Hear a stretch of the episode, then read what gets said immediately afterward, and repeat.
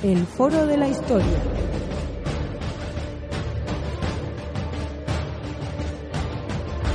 El pasado tiene mucho que contar.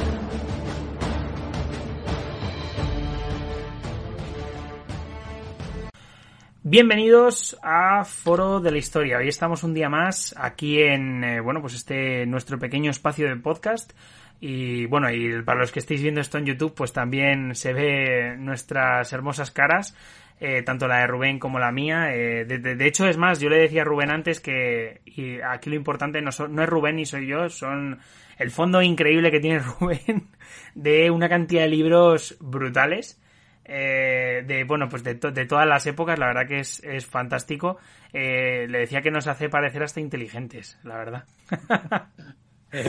pero bueno estamos haciendo una cosa que, que como dirían en nadie sabe nada es una aberración porque es hablar en, en podcast eh, sobre algo que nuestros espectadores no pueden ver es eh, quizá uno de los mayores fallos, pero a mí me parece uno de los más graciosos y por tanto, pues bueno, eh, hacerles, bueno, recomendaros ese podcast, por supuesto, el de Nadie sabe nada, o ese programa de radio, que está creo que los fines de semana en, en la SER, y, y recomendaros a Berto Romero, que a mí me parece que tiene un amor absurdo muy interesante.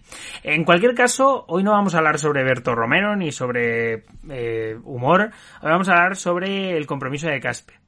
Y de hecho, bueno, para quien no lo sepa, Caspe es una localidad que está en, en Aragón, que es bastante importante en ciertos periodos de la, de la guerra, vamos, de ciertas guerras, la guerra carlista, la guerra civil española, eh, aunque también es verdad que tiene una relevancia bastante importante en eh, periodo medieval. En este caso va a hablar Rubén acerca del siglo XV, el momento en el que, bueno, pues ocurre este compromiso de Caspe, que es, eh, bueno, pues un, un momento súper importante porque, digamos que tras el fallecimiento de- del rey de Aragón, eh, bueno, pues sale electo el primero de los Trastámara, ¿no? Y, bueno, pero en cualquier caso, para situarnos un poquillo, vamos a hablar acerca de la ciudad general. Vamos a hablar acerca de su demografía, acerca de su actividad industrial, o bueno, más bien económica, y luego por otra parte, pues vamos a hablar acerca de un poco su recorrido a lo largo de la historia. Vamos a dar cuatro o cinco pinceladas, ya sabéis que este podcast tiene, bueno, pues un carácter general, y bueno, pues por ello me gustaría, me gustaría hablar de ello con, bueno, pues con un carácter general. Bueno, antes de nada preguntarle a Rubén cómo está, que, que yo me lío a hablar y aquí, y a correr. Pues muy bien, la verdad es que muy bien y como siempre, pues encantado de, de reunirnos y de hablar un poco de historia, que es lo que nos gusta. Sí, sí, al final es, es lo que importa. De hecho, bueno, decir que este podcast lo llevamos para grabar ni se sabe cuánto tiempo. Que le decía, Rubén, por favor, vamos a grabar. Y me y decía, es que estoy intentando yo grabar el podcast y es que no me sale. Y yo le decía, bueno, pues quedamos, quedamos juntos y ya está y lo vamos haciendo así. Y yo creo que también un poco volvemos a, a esos de hace 11 meses cuando empezamos. Que, mm, que bueno, pues al final empezamos con, grabándonos todos juntos, con Miguel Ángel, haciendo podcast más en conjunto, que yo creo que es, por cierto, muchísimo mejor que que yo me grabe yo solo o que tú te grabes tú solo. Y al final, pues bueno, lo hemos, lo hemos medio recuperado, esperamos seguir por esa línea. Y, y bueno, sin más, voy a empezar a hablar acerca de esta ciudad para que nos pongamos un poquito en, en bueno pues en situación. Como ya he dicho antes, Caspe es una localidad que está situada en Aragón, más concretamente en la zona oriental. Es una ciudad eh, bastante interesante, pues como he dicho, porque tiene relevancia a lo largo de la historia. De hecho, es una ciudad que es bastante interesante y me ha llamado la atención, lo he encontrado en un artículo que pues que al final he estado leyendo unos cuantos porque como ya sabéis yo no soy de, de, de medieval y aunque Rubén va a llevar la batuta en este tema pues he encontrado algunas curiosidades y quería simplemente contároslas. No sé si lo sabéis, pero esta ciudad, eh, respecto a lo que es, eh, digamos, su propio nombre, eh, nos, eh, hay una creencia en la cual se piensa que los habitantes de esta propia ciudad proceden del mar Caspio. Eh, proba- esto probablemente no sea verdad. Sin embargo, me ha parecido un dato muy curioso que está, eh, bueno, muy extendido incluso en la actualidad. Por otra parte, es una ciudad que, mm, bueno, pues tiene bastante importancia, eh, principalmente porque es, eh, bueno, vive muchos conflictos bélicos.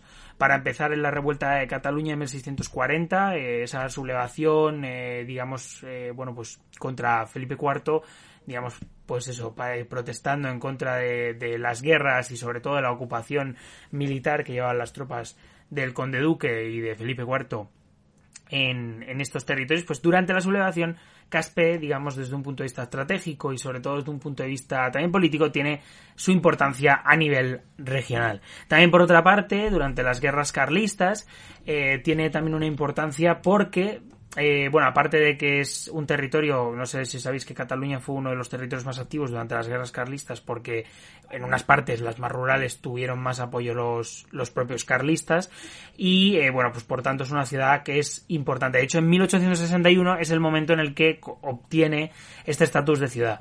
Respecto a su actividad económica, antes de seguir un poquillo, me gustaría decir que tanto durante la Edad Media como luego posteriormente durante la Edad Moderna, tiene una producción bastante interesante de vidrio. De hecho, es la producción más, más así destacable, ¿no? De, de lo que viene siendo esta ciudad.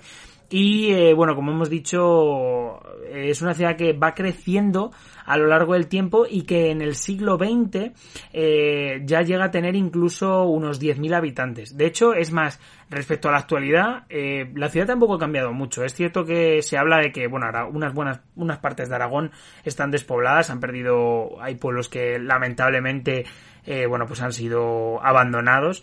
Y en el caso de Caspe, que es una ciudad pues más o menos grande a nivel regional, eh, no ha variado mucho su, su demografía desde, desde lo que viene siendo mediados del siglo XX. De hecho, eh, incluso ahora mismo tendría o llegaría a tener en los máximos niveles de población desde, ya digo, ese siglo XX.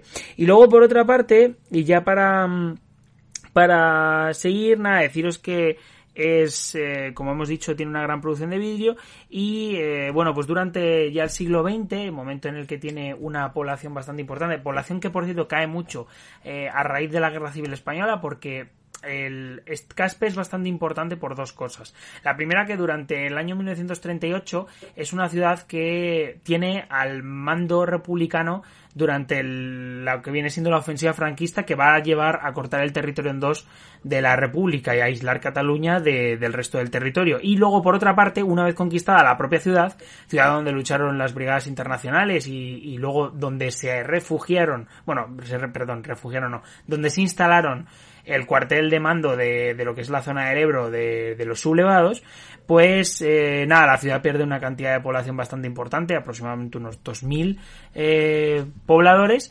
Y eh, nada, deciros que la actualidad es una, es una mm, ciudad de mediana importancia a nivel regional que tiene pues por supuesto un bueno pues tiene una población bastante grande y una actividad económica relativamente dinámica tiene también un interés cultural por lo que nos va a empezar a contar eh, Rubén ahora mismo, porque en el siglo XV, eh, a principios del siglo XV, comenzó, eh, bueno, ocurrió un suceso que es básicamente el, el, bueno, el tema de la, del compromiso de Caspe. Bueno, ¿qué nos puedes contar acerca de esto? Porque realmente es, es un suceso que quizá pasa un poco por, por encima muchísima gente sobre él y que incluso otros muchos no saben. Y, mm, y bueno, pues al final es muy importante porque cambia una dinastía eh, bueno, digamos que cambia, bueno, sí, termina, digamos, lo que viene siendo los Reyes de Aragón, comienzan lo que es eh, con Fernando Antequera, los Trastámara, y, y, bueno, eso es un paso previo, digamos, a esa unión dinástica entre, eh, bueno, pues el Reino de Castilla y el Reino de Aragón. Exacto, todos sabemos, ¿no? Todos conocemos que los reyes católicos eran primos. ¿Y por qué eran primos? Pues eran primos precisamente porque en el compromiso de Caspe llega a la, corona, eh, se ciñe la corona de Aragón uno de los, de los Trastamara, el segundo hijo del, rey. Entonces, por eso es tan importante, o es, eh, es un tema del que queríamos hablar, el tema de Caspe, porque claro, eh, todo nace en 1410 que Aragón se queda sin rey, se muere sin rey y no tiene descendencia. Por lo menos no tiene descendencia descendencia legítima, ¿no? Porque había por ahí alguno, pero pero bueno, considerarse era un, un, eh, heredero bastardo, entonces incumplía las, las, eh, las leyes que eran tan, tan estrictas eh, por allí y tan y claro, se encontraron que no tenían, no tenían rey. Entonces, ¿qué es lo que, lo que podían hacer? Pues se pusieron a discutir entre las cortes. Estamos hablando que tenemos principalmente había tres cortes, la corte de Cataluña, la corte de Valencia y la corte de, Aragón. Entonces no se ponían de acuerdo en, en, en elegir un, el candidato ideal, ¿no? Unos tenían eh, sus preferencias, entonces, claro, eh, dos años después, digamos que, que, desde la muerte de Martín I, que fue en 1410, al compromiso de Caspe que se desarrolló en 1412, estamos hablando de dos años, dos años sin rey, dos años con lo, lo que se denomina un interregno. Entonces, claro. es como estar años sin presupuestos. Ya estamos acostumbrados. Pero entonces con el tema del poder o con el tema de la legitimidad, pues debía ser algo complejo, ¿no? También es verdad que eh, Aragón siempre fue un tema complejo. El tema, el tema de las cortes o el tema de los eh, de cada una de las, leyes que tenían en cada, en cada lugar era un tema bastante complicado. Entonces, ¿qué es lo que ocurrió? ¿Cómo se decidió, digamos, ponerse de acuerdo? Pues ahí aparece el Papa Luna, el famoso Benedicto XIII, ¿no? Que luego, luego fue considerado un, un antipapa, ¿no? Eh, pues fue el que más o menos puso a todos un poco en orden, los reunió y acordó eh, la Concordia de Alcañiz. La Concordia de Alcañiz más o menos todos aceptaron eh, mm, que eh, en, posterioridad pues se reunirían una serie de compromisarios, decidieron que fueran tres por cada una de las cortes y decidieran el mejor, el, elegido o el mejor indicado para, para ser rey, ¿no? Entonces, digamos que mm, no todos los candidatos, por lo menos los candidatos principales, eh, estuvieron de acuerdo con la Concordia de Alcañiz, ¿no? Digamos que mm, los candidatos principales eran, como hemos comentado, Fernando Antequera y, y Jaime de Urgel, pero Jaime de Urgel no estuvo de acuerdo. Él, estaba convencido que era el indicado y de concordias ni gaitas, ¿no? Entonces, bueno, hubo una pequeña refriega entre, Castilla y que se metió claro, evidentemente, el, uno de los, de los más de los candidatos era el hijo del rey de Castilla, ¿no? Era, entonces una pequeña refriega y digamos que, le obligaron a, aceptar la, la, concordia. Con esta refriega nos referimos a la, de Zaragoza, ¿no? En el que el cual el, lo que viene siendo el candidato Jaime II metió sus tropas dentro de la ciudad, lo cual no fue muy bien visto por cualquier cosa y, bueno, pues al final, digamos que eso le llevó, yo creo que a enfrentarse muchísimo a las instituciones de, de la propia Aragón, ya no solo también a, Castilla y, a, y al rey de, o sea, bueno, sí, al rey de Castilla y a, y bueno, básicamente a todo el mundo, pero en concreto a las instituciones de Aragón que ya no lo vieron con tan buenos ojos. Sí, exacto. Aragón, de hecho, los, los compromisarios de Aragón van a votar en, en los tres juntos a, al candidato castellano. Sí, sí, es verdad, exacto. Entonces, bueno, una vez que habían decidido más o menos cómo, cómo realizarlo, pues en 1412, pues decidieron, desde más o menos entre abril y junio fue cuando tomaron la decisión. Eh, pues eh, evidentemente eh, estamos hablando de Jaime, de, Fernando Antequera, de Jaime de Urgel, pero hubo alguno más, es decir, no fueron los únicos, de hecho hubo alguno que tuvo algún, algún voto, ¿no? Por ejemplo, eh, se intentó legitimar a Fabrique, que era un hijo, el, hijo bastardo de, Martín, de Martín el Humano, que era eh, Martín el Joven, que era el hijo de Martín el Humano. Martín el Humano fue el último rey, ¿no? Que murió en 1410, pero él había tenido un, hijo, que era eh, el que era el candidato a heredar la corona, pero murió de malaria en un año antes, 1409, que fue el problema, claro. Él era un hombre ya mayor y se quedó sin descendencia, ¿no? Entonces eh, tenía un hijo, pero era ilegítimo, con lo cual al final no, no pudo ser ni siquiera un candidato. ¿Quién más teníamos por ahí? Tenemos a Alfonso de Aragón, que también eh, murió, de hecho, el mismo año. Eh, antes de la elección murió, entonces, bueno, como duque de, de Gandía, su hijo, también llamado, también llamado Alfonso, fue el que, en teoría, podía tener cierta legitimidad, ¿no? Y el otro de los, de los eh, candidatos importantes era Luis de Anjou. Luis de Anjou, que venía de, Sicilia, entonces. Eh, pero vamos, mm, tenemos que destacar, viendo luego además los, los votaciones, las votaciones de los compromisarios, prácticamente eh, la decisión estaba entre Jaime de Urgel y, Fernando de Antequera.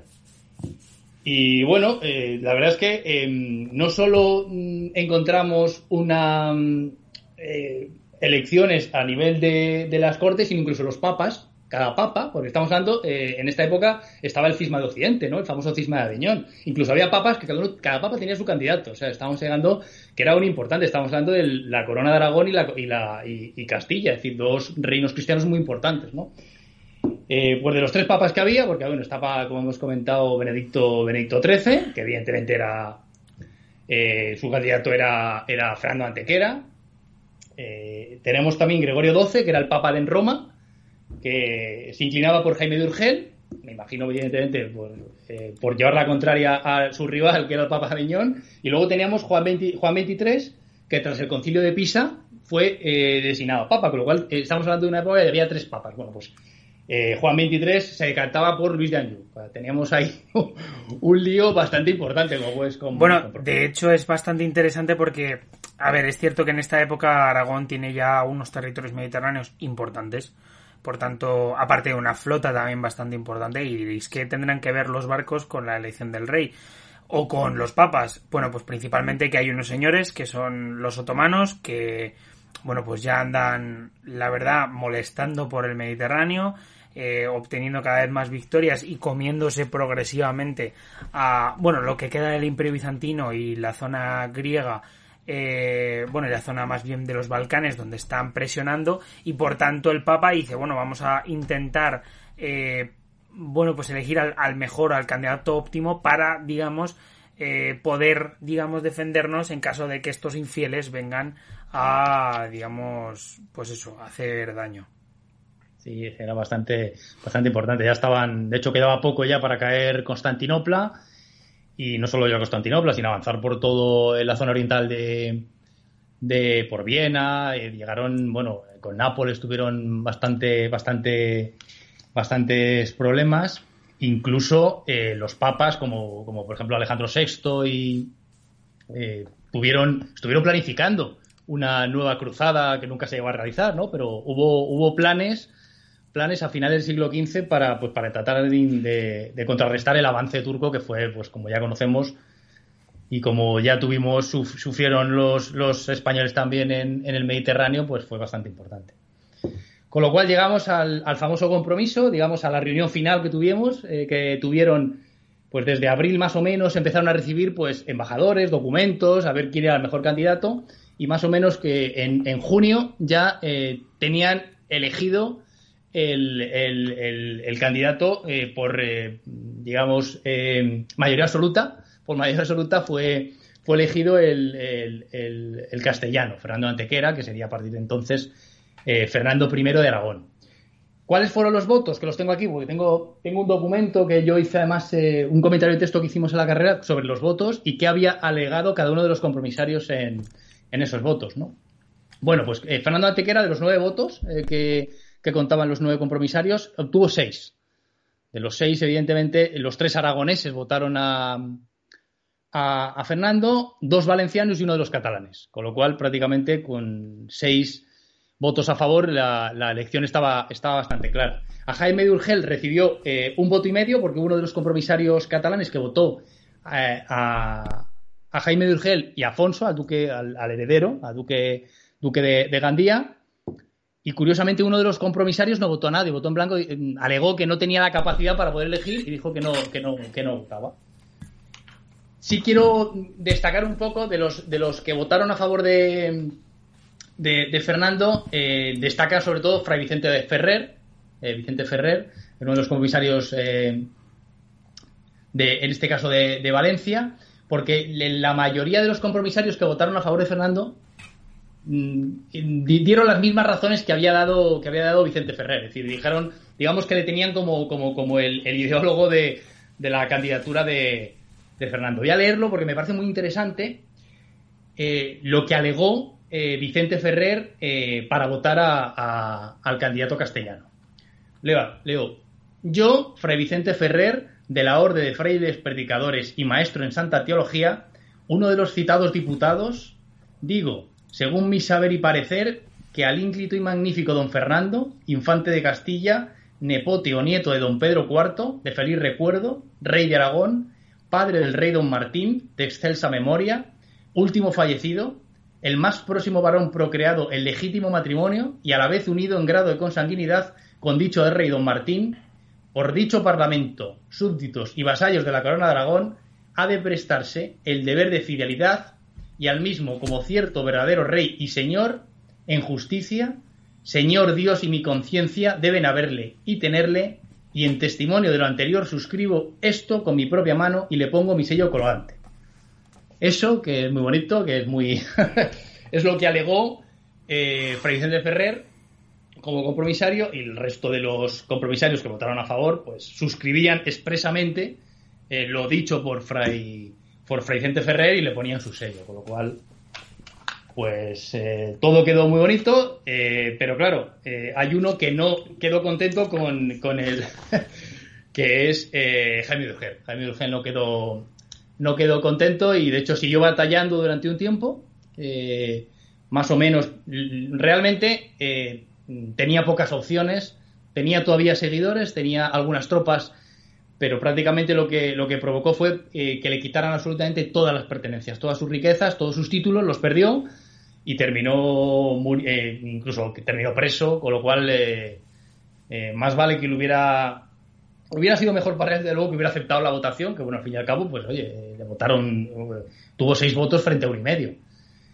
Pero más o menos eh, se puede decir que desde, el, eh, desde junio, más o menos el, eh, el, 28 de junio fue cuando se hizo la, proclama, la proclamación, 28 de junio, pues Aragón tenía, tenía, después de dos años, tenía ya rey, tenía a, Fernando I, que realmente, con todos estos líos que estamos contando, vivió poco. Tampoco pudo disfrutar mucho de... Sí, de hecho falleció en 1416, o sea que aproximadamente, aproximadamente sí, unos cuatro años de reinado y, fue, bastante listo, fue bastante listo porque no hizo gran cosa. Es decir, no hizo gran cosa, es decir, eh, más o menos respetó todas las leyes eh, locales de cada, de cada uno de las, de las cortes o de los reinos, con lo cual, bueno, estuvo, fue bastante diplomático. Dentro de que, bueno, con, con Jaime, evidentemente, o con Jaime Urgel sí fue un poco más, más drástico, pero, pero en general fue bastante, bastante político y bastante. Hombre, pensemos que es una nueva dinastía que se tiene que adaptar a unas instituciones que en algunos casos desconocería y por tanto tomaría un perfil bajo en ese sentido. Obviamente nosotros no estamos aquí para juzgarlo, eh, ni para decir, hay que decir que, bueno, hay veces que eh, nos metemos un poco no en, la piel del personaje y no hay que caer en ese presentismo, pero en cualquier caso sí, diríamos en la actualidad que tomó un perfil bajo y que digamos prefirió ser sensato o eh, moderado, mejor dicho, para digamos afianzar esa candidatura o a su descendencia dentro de lo que viene siendo el, bueno, pues estas instituciones eh, del Reino de Aragón, ¿no? Entonces, la verdad que me parece un suceso interesante porque luego, claro, se cambia la dinastía, como hemos dicho al principio del programa, y es algo crucial, porque luego va a llegar a, unir a Castilla y Aragón, y luego también me parece muy curioso e interesante el hecho de cómo eh, poderes externos, ya sea el Papa, eh, o por ejemplo mismamente Castilla, que es un poder externo, pero no tan externo porque habían tenido muchas disputas y las tropas castellanas pasaban eh, frecuentemente temporadas en Aragón y las tropas aragonesas en Castilla eh, de vacaciones y entonces pues bueno la verdad es que es algo que es bastante interesante y que y que va a condicionar muchísimo la vida política de ambos reinos más de la de Aragón por supuesto de hecho, el mismo rey, Juan I, el padre de, eh, de, de, Fernando Antequera, en principio fue uno de los que aspiraban también a ser rey. Mm. Evidentemente tenía menos posibilidades, porque claro, siendo rey de Aragón, siendo rey de Castilla, eh, aspirar al rey, pero date cuenta que estaba casado con una de las hijas de Pedro IV. Entonces, mm. bueno, tenía, evidentemente tenía, tenía relación directa con la, con la corona.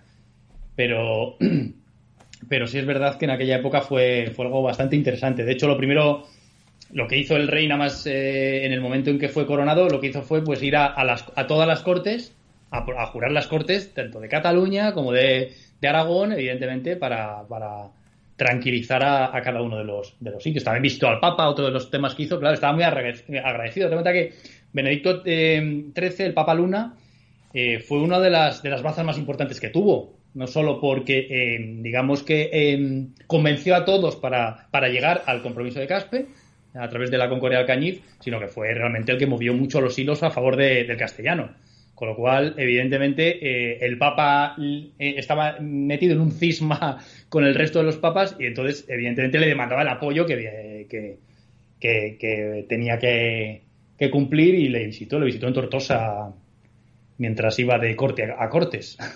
No, de hecho, también es bastante interesante porque en Aragón eh, cómo se dividen, digamos, ese apoyo, ¿no? Eso, porque, por ejemplo, Aragón, eh, no recuerdo si fue a este Papa Luna, creo que sí, eh, incluso tuvo en, tuvo su, su propia sede, ¿no? De, de lo que es su de sí que, que es este Papa Luna de hecho es más si queréis leer acerca de esto hay un profesor mío que de primero de carrera que se llama eh, Vicente Ángel Álvarez Palenzuela que tiene unos cuantos manuales muy buenos de hecho justo estaba pensando en ti antes porque digo joder justo sobre esto digo tengo un libro sobre el final del, del cisma occidente y, y este hombre comentaba eso, que había un apoyo aragonés muy importante a este papa y que incluso en Urgel, si no recuerdo mal, tenía, no sé si era en Urgel o dónde era exactamente, pero incluso ahí tenían ahí una sede eh, que era donde él se hospedaba el papa y donde el papa incluso en ese reducto que le quedaba digamos de poder porque al final eh, bueno pues acaban perdiendo la, la apuesta aragonesa acaba perdiendo eh, fuerza y el Papa acaba muriendo, no en la miseria obviamente, pero sí desde luego en la más miseria política, vamos a Aislado, así. sí, aislado. Acaba aislado y que es el único el rey de Aragón por las simpatías que tiene y por eh, sí esa apuesta que había hecho políticamente hablando, eh, como digamos, pues reconoce a este a este papa y cómo le apoya, por supuesto. En Peñíscola es donde tiene... Eso, Peñíscola, que se De hecho, se vaya- puede visitar. Es, es, es un sitio muy bonito. Tienes allí el Papa, o sea, la- el Palacio Papal. Y allí terminó sus, sus días, pues eh, convencido de que era el Papa y punto. Es decir, que ahí quedó, terminó. eh, Fue, a ver, fue eh, nombrado, bueno, fue como eh, antipapa, que era. Suena fatal, pero realmente eran los que dejaban de ser papas y lo habían sido, pues se los denominaba antipapas. Pero, pero sí, terminó allí sus días y es un sitio que se puede visitar. Es un sitio muy, muy turístico en cuanto a, verano, en, tema de playas, pero es un tema, es un sitio muy bonito. Muy bonito porque el castillo, de hecho, las imágenes es- son espectaculares. De hecho, es más, podríamos dedicarle otro tema. Este es, este es el segundo podcast que le dedicamos a la historia de Aragón. El primero lo hicimos eh, respecto a la conquista de, mm, de, de la isla de Córcega. Eh, no, sí, de Córcega. Y, y es va- no de Cerdeña, Cerdeña, perdón. Cerdeña. Y Ah. en el- pues eso de pues eso de los reyes aragoneses y es bastante interesante que este es el segundo este es el segundo podcast. De hecho me gustaría hacer otro porque además es un tema que no se trata mucho y además a ti que te gusta eh, podríamos hacer uno acerca del del cisma porque creo que mm, es un tema que también es verdad que mucha gente pasa eh, digamos un poco no, no le interesa tanto y a nosotros aquí, aunque sea de una manera general, podríamos hablar de ello, que al final es a lo que venimos, ¿no? Hablar de, de manera genérica sobre cientos periodos de la historia para que se conozca, ¿no? Ese, ese un suceso en concreto. En este caso, es verdad que esto es muy concreto porque se, es eh, un proceso muy corto en el tiempo, que es verdad que luego desemboca en algo muy grande, pero a la larga, pero sí que es verdad que, que es concreto, desde luego. Sí, no duró mucho, pero sí es verdad que es curioso, ¿no? Eh, que mm, date cuenta que eran, tema- eran temas políticos, precisamente. En aquel momento, pues la, digamos que la supremacía de los papas había bajado mucho con respecto a antiguamente que estaban por encima de los emperadores, entonces eh, un tema político y los políticos, los reyes importantes eran los que decidían los papas. Sí, claro. Las luchas, las luchas con el rey francés y o sea, al final pues terminó la sede papal en Aviñón y sí, pero es un tema interesante. Y, con respecto a Aragón hay muchos temas interesantes. Otro de los temas que podemos plantear también algún, algún momento es eh, la conquista de Nápoles y todos los... eh, también tiene mucho, mucho... De hecho, fue excomulgado incluso el... Claro, estaban deseando que... eh, estaban más a favor de los franceses que de los, que de los aragoneses y, y también tiene su, su historia en Nápoles. ¿sabes? De hecho, Sí, ya digo que es, mucha historia, sí. es, es bastante curioso y efectivamente le podíamos, ya que le hemos dedicado a la conquista de Cerdeña, ya sea contigo o con Iván, podemos hacerlo porque al final eh, puede quedar un tema bastante interesante.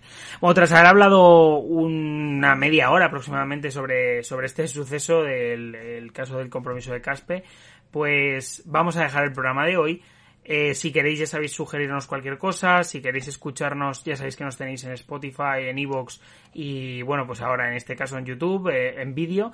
Y luego, por otra parte, pues nada, deciros que, bueno, pues mm, ya digo, os podéis, nos podéis seguir ahí en estas plataformas activando las notificaciones que os van a llegar todos los domingos a las 6 pues una notificación nuestra acerca del tema que hablemos a la semana. Que la verdad que últimamente eh, estamos no voy a decir que faltos de idea, pero desde luego faltos de tiempo, pues por temas personales. De momento estamos, mm, yo creo que manteniendo el ritmo, así que ahí seguiremos. A ver será con las navidades y, con esto de que vamos a estar más tiempo en casa. La verdad que a ver si le damos un poquito de, caña a esto y digamos, hacemos una, un poco, pues eso, un poco atendemos las peticiones, que es verdad que algunas cosillas nos han llegado por, por Twitter, que ya sabéis que nos podéis seguir, tanto ahí como en Instagram. Y nada, dicho esto, eh, a mí me gustaría despedir, no sé si tú tienes algo más que decir, Rubén. Nada, simplemente pues eso, que yo creo que este formato puede estar un poquito más interesante que cuando hablamos o hacemos los programas sueltos, con lo cual por mi parte es simplemente proponer temas y, y hablar, porque bueno, esto eso a mí me apasiona, a mí en particular la edad me, apasiona, pero vamos a hablar de los temas que sean. Sí, no, claro, por supuesto. Y de hecho ya otra cosa que podría estar bastante bien sería debates. Últimamente también es verdad que nosotros hemos intentado, y ya reflexionando un poco acerca del podcast, porque, bueno, pues siempre viene bien, aunque sean unos minutillos al final del programa, eh, a mí personalmente me ha gustado siempre el, formato de, entrevistas y, digamos, combinarlo. ¿Te acuerdas lo que hacíamos al principio, que era una pequeña charla de media hora, más luego la entrevista, que era otra media hora? Deberíamos de rescatar eso. Lo que pasa que sí que es verdad que, ya digo, que por falta de tiempo hemos simplificado un poco el tema. Me gustaría volver a ese formato. Eh, lo que pasa que obviamente no en todos los programas, porque ni hay programas que lo merecen a nivel de contenidos como para hacerlo. Eh, no me refiero a contenido histórico, sino a contenido de que nosotros nos podamos preparar o cómo lo simplifiquemos nosotros el tema. Y bueno, pues en cualquier caso iremos trabajando en ello. Dicho esto, eh, bueno, pues nos despedimos. Espero que os haya gustado y nada, nos tenéis el próximo domingo aquí en Evox, en Spotify y en YouTube a las 6 de la tarde. Así que nada, chaito. Hasta luego.